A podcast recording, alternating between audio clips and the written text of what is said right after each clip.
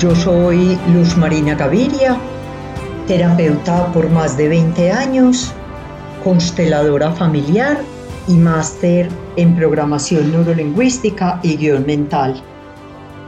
Bienvenido a este espacio creado para simplificar el despertar de conciencia. Me encantaría que dejes de ver este trabajo como esa receta compleja, llena de ingredientes imposibles de conseguir y técnicas sofisticadas. Por eso deseo compartir contigo todos los conocimientos y herramientas que han sido especialmente valiosos en mi camino y espero transmitírtelas de tal manera que para ti sean como el agua, llenas de fluidez y claridad, simples, cotidianas, universales, indispensables para vivir y crecer, y sobre todo, muy refrescantes. Hace varios años llegó a mi vida una herramienta que considero milagrosa, mágica, esta herramienta nos permite lograr ver cuál es la dinámica oculta que hay en torno a una situación o una problemática que se repite una y otra vez en mi vida. Y yo no la logro sanar, solucionar ni trascender. Esta herramienta se llaman las constelaciones familiares.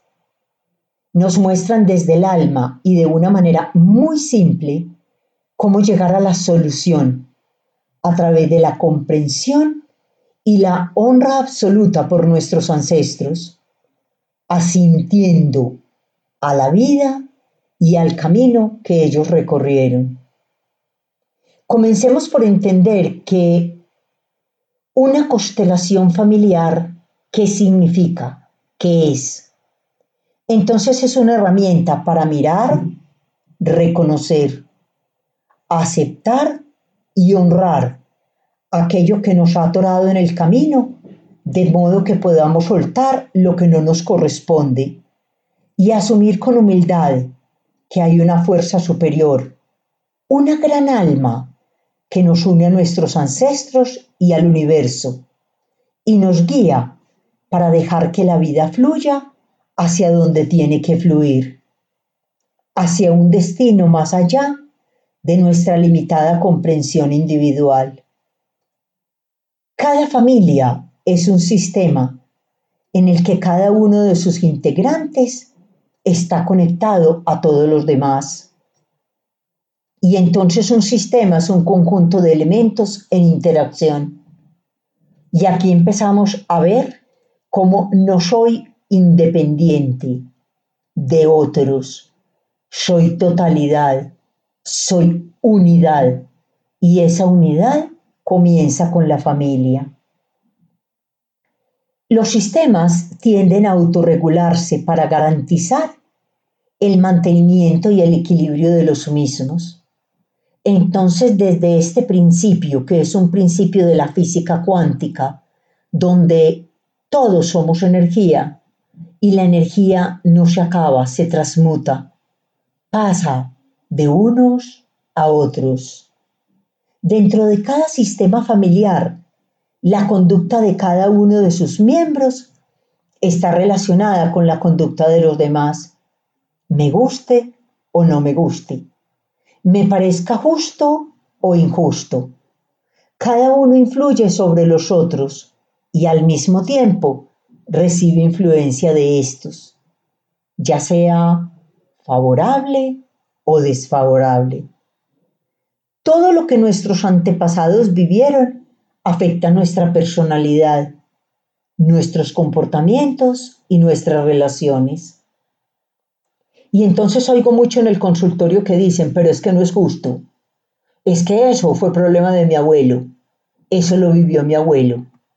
Resulta que en el alma no hay justicia ni injusticia. Simplemente hay y lo que haya pasado en el alma del sistema, lo recibimos, lo aceptamos, lo asentimos con honra y respeto y lo transformamos.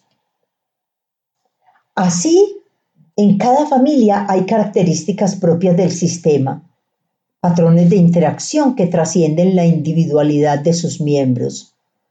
Podría decirse que el sistema está gobernado por reglas familiares.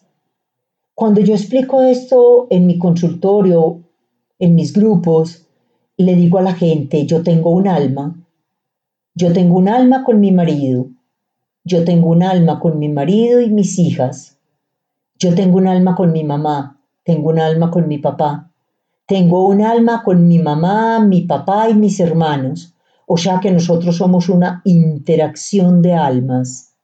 Y en el alma todo es perfecto, perfecto para aprender, para trascender, para aprender a ser. Entonces, de la misma manera, nosotros somos criados, conducidos por una conciencia de grupo, la de nuestro sistema familiar, y entonces la llamamos la gran alma. Todos ocupamos un lugar en este sistema, en el que cada uno está vinculado con todos los demás miembros. La historia de cada familia cambia con los nuevos acontecimientos que cada integrante aporta. Y aquí mi pregunta es, ¿qué estoy aportando para mi sistema? Rabia, rencor, resentimiento. ¿Qué estoy aportando? Generosidad, respeto, comprensión, compasión. Muchos de nuestros problemas, especialmente los recurrentes, tienen su origen en un pasado en el que nosotros no estuvimos presentes. Solo accediendo a la conciencia de nuestro sistema familiar podremos develar su causa y encontrar la solución. Entonces existe un orden original, especialmente en los sistemas familiares, que se transmite de generación en generación. Cuando este orden se sigue en las familias y en los clanes, hay más armonía entre sus miembros. Además, cuando nosotros quebrantamos este orden, por leyes naturales, los miembros de las familias quedan trágicamente implicados en destinos adversos. Entonces, ¿qué nos dice la teoría sistémica? Esta reconoce que los grupos humanos se rigen por leyes y patrones inherentes a los cuales se van agregando todos aquellos que se van construyendo en la interacción cotidiana dentro de las familias. Ese conjunto de leyes naturales que rige el funcionamiento de los grupos humanos es conocido como los órdenes del amor. Su transgresión en las interacciones de los miembros de un grupo es el origen de conflictos y discordancias internas. Esto ocurre porque la conciencia del grupo supervisa la justicia dentro del clan, el equilibrio entre el dar y el recibir. En nuestros encuentros anteriores, en los podcasts anteriores, hemos hablado del equilibrio. Entonces, esto tiene muchísimo que ver con la ley del equilibrio. En la terapia familiar sistémica se basa en las dinámicas de interacción entre los miembros del clan. Puede dar solución a una gran gama de problemas recurrentes en las familias, así como ciertos comportamientos, enfermedades, tendencias psicológicas que se repiten generación tras generación, cáncer, hipertensión, accidentes, alcoholismo, adicciones, quiebra, estafas, pleitos entre familia. Generalmente el síntoma expresa una lealtad hacia alguien en el pasado. Y entonces, cuando hablamos de esta lealtad, sabiendo que todo es energía, todo tiende a repetirse. ¿Por qué? Porque nos acabamos identificando con un miembro excluido del sistema familiar dentro del círculo de este clan. La familia es la fuente de la vida. La vida es pasada a través de la familia. Y entonces cuando yo desconozco los seres de la familia, papá, mamá, abuelos, bisabuelos o tatarabuelos, cuando los juzgo, los condeno, los critico, estoy juzgándome, condenándome y criticándome y estoy dando el primer paso para repetir más de lo mismo. Entonces hablemos un poquito de qué es la conciencia del clan. Lo más grandioso en los seres humanos es aquello que los hace iguales a todos. La conciencia colectiva de cada sistema familiar se basa en el amor. Y este amor está supervisando a favor del grupo y lo hace como un todo. Vincula a todos los miembros y vigila que cada uno tenga su buen lugar. Es decir, que nadie sea olvidado, excluido o injustamente tratado. Yo he escuchado esta frase en mi consultorio. A partir de hoy ya no eres mi hijo. Y yo le digo, no hagas eso. Cuando excluimos del sistema a alguien que pertenece por arrogancia, prepotencia, ego, esto nos va a pasar una factura. Él ya no es mi papá. O esta frase, es que yo no tengo papá. Es que mi papá nos tuvo y nos abandonó. Mi papá está en mi corazón, está en mi alma, está en el 50% de mi ADN, en cada uno de mis órganos, moléculas y micropartículas y entonces cuando está en mí lo reconozco, con lo bueno y lo otro también, al precio que a él le ha costado y que a mí me está costando.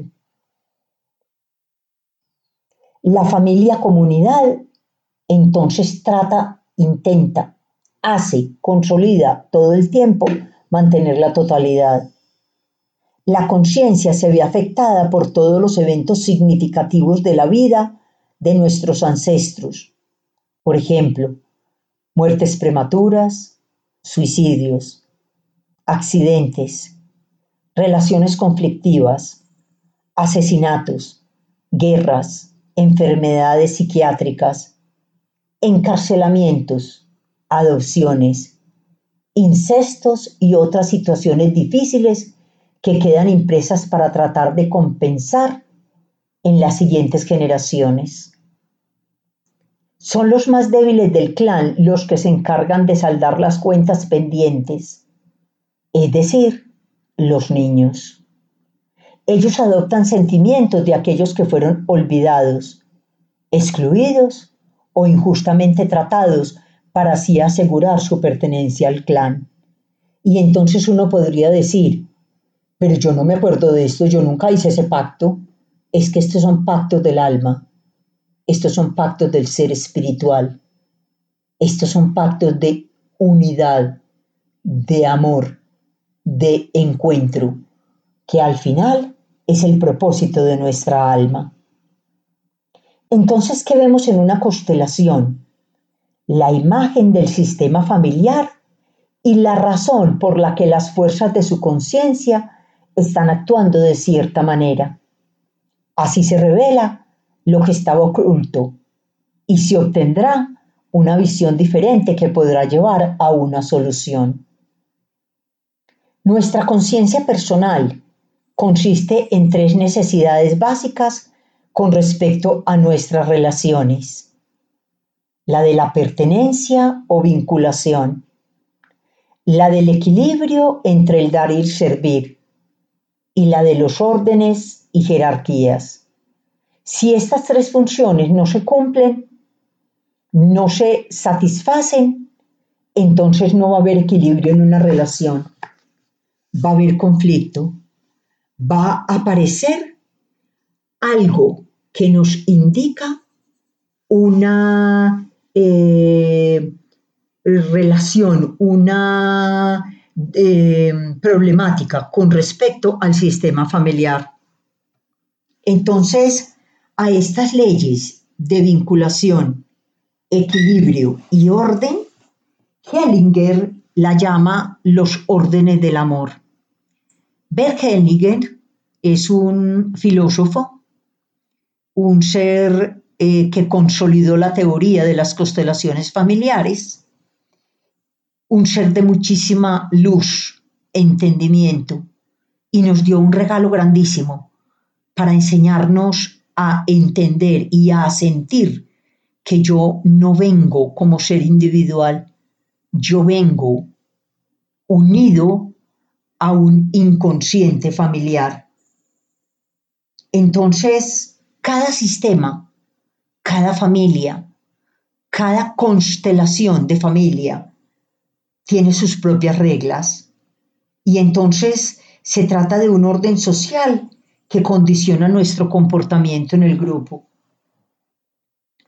En las constelaciones familiares, estos órdenes surgen a la luz y podemos ver cómo la transgresión de ellos tiene un efecto perjudicial para los miembros de la familia.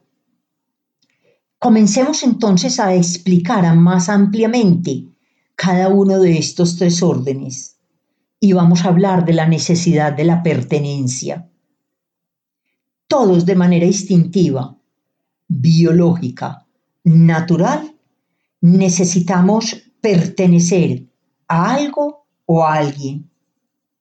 Y entonces la conciencia personal, mi alma, vigila que cuidemos esta pertenencia.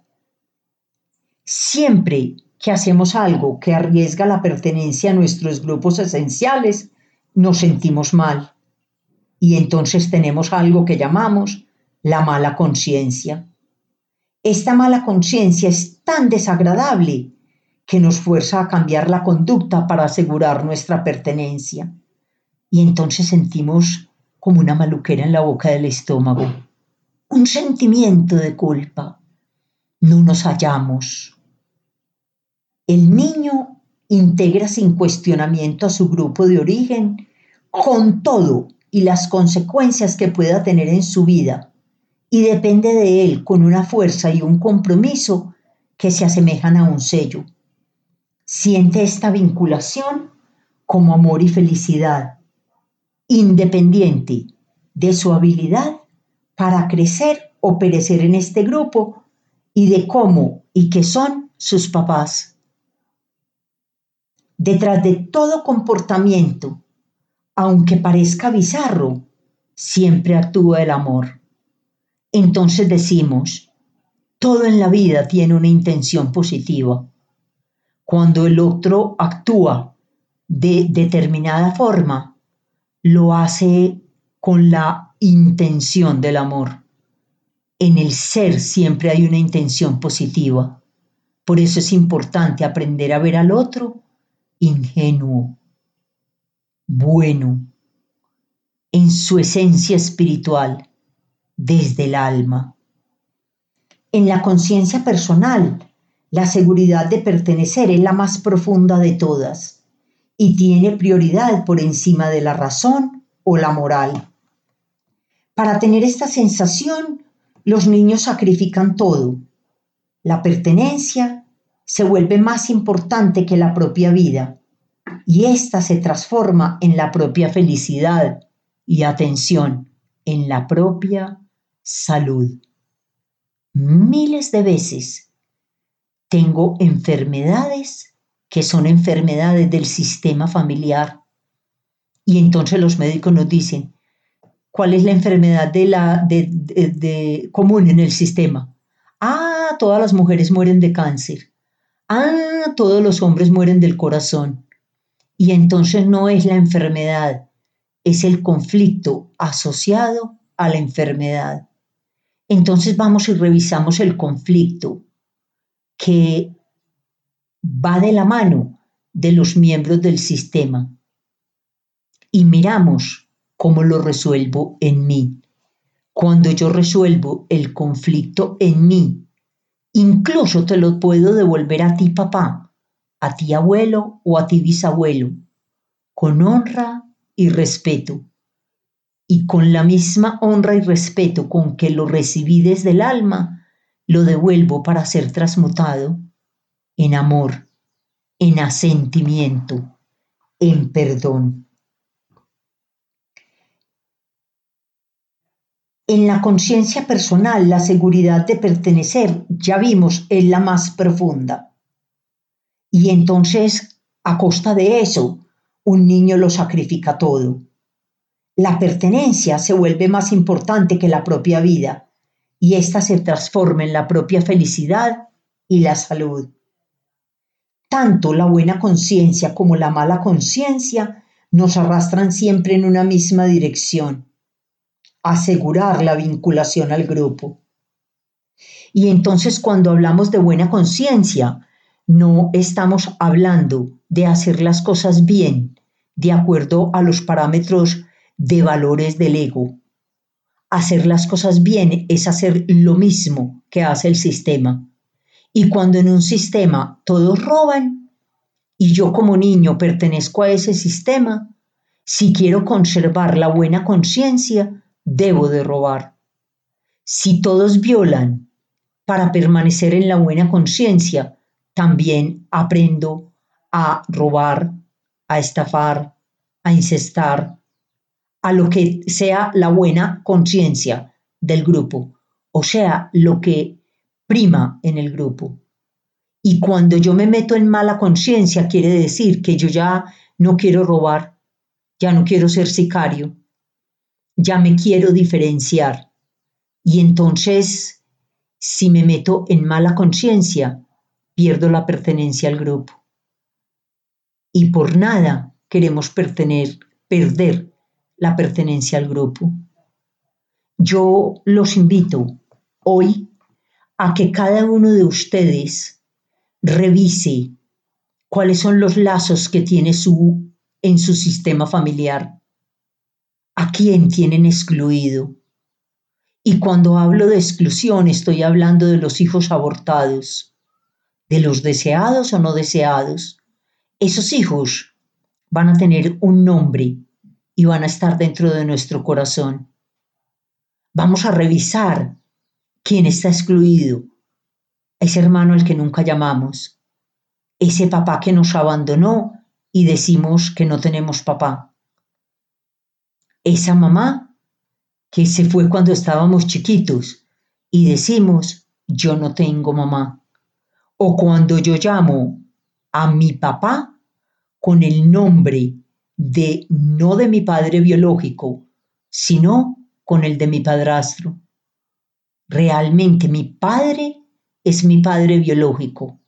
Entonces vamos a darle el lugar que le pertenece a cada uno de los miembros del sistema, porque con esto vamos a evitar conflicto, problema, enfermedad, disoluciones, quiebras, asesinatos, accidentes, problemas de identidad.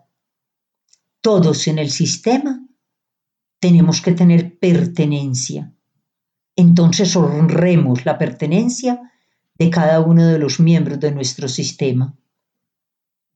Por hoy vamos a dejar aquí este podcast. Vamos a hacer un segundo podcast acerca de constelaciones familiares, porque vamos a trabajar la ley del orden y la ley del equilibrio.